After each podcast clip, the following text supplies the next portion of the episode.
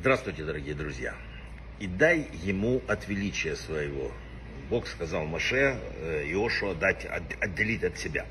Рамгалинский говорил, что в Гмаре мы учим, что дай ему от величия твоего, это не все величие. То есть, получается, старцы того поколения говорили лицо Маше как лик солнца, а Иошуа как лик луны. Э, и горе э, тому стыду, который появился у нас. О чем здесь разговор? Рашбам рассказывал нам, что в короткое время слава уменьшилась. Ведь Иошуа был пророком и царем, как Маше, но уже не мог достичь его славы.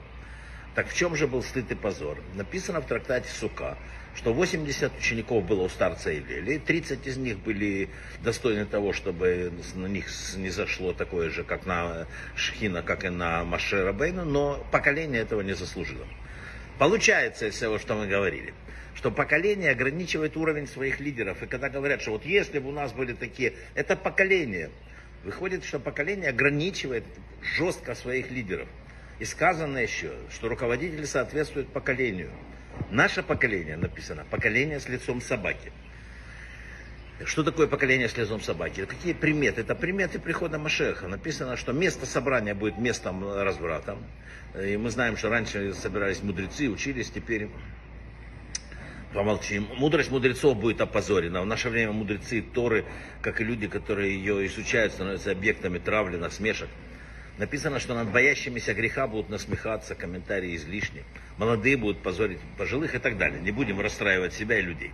Многое указывает на то, что наше поколение, как сказали мудрецы в трактате Сата, это поколение с лицом собаки. Ибо духовные болезни нашего поколения невероятно сильны.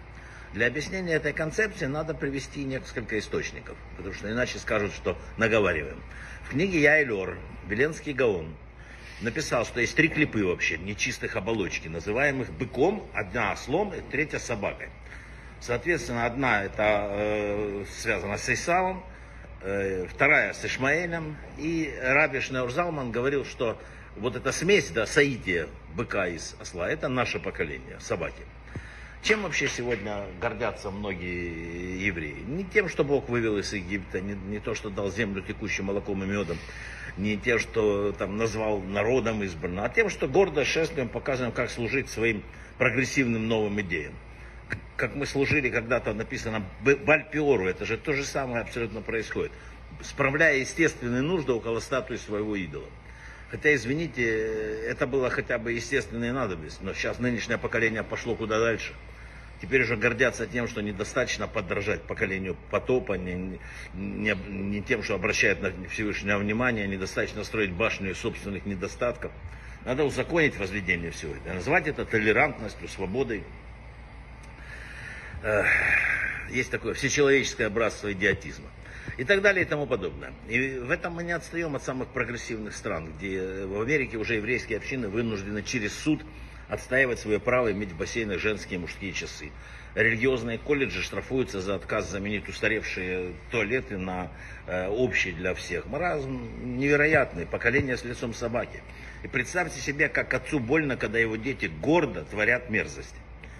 Из всего вышесказанного следует что? Что э, человеческим душам на определенном этапе предстоит оказаться, под, написано здесь, мы здесь, в Израиле, должны оказаться под пятой сброда, вышедшего вместе с евреями из Египта. А точнее говоря, под властью носителей вот этого вот. Э, посмотрите, сейчас все написано, все вот эти вот, которые защищают все эти парады и так далее, это все носители, именно эрофрав, носители поколения собаки. Это отразится, написано, на нашем поведении и приведет к тому, что нечистота будет во всем мире. И по логике вещей в какой-то момент в нашей среде должно начаться доминирование, написано, несущих эту чистоту, вот сброда этого. Да? Поэтому то, что описывается в этой недельной главе, это наш сегодняшний день. Когда-то э, был рассказ, один из учеников Рава Ицхака Зильбера, э, учил с ним э, вот как раз эту гмару из трактата Сата и спрашивал, и вот ученик спрашивает его, Рафа, как понять слова лицо поколением собаки? И Раф Зильбер посмотрел, говорит, на меня и грустно сказал, ты что, сам не видишь? И вот мы сами видим, что происходит на улицах, мы сами видим вот эти парады толерантности, мы сами видим кошмары, которые происходят. А что мы ждем тогда? Почему мы ждем тогда, если мы все время делаем против Бога, что мы ждем, что мир будет по Богу? Так не будет. Поэтому каждому надо задуматься о своем месте в этом мире. Каждому иначе будет поздно. Но все будет хорошо, потому что, надеюсь, мы задумаемся. Брахава от слыха.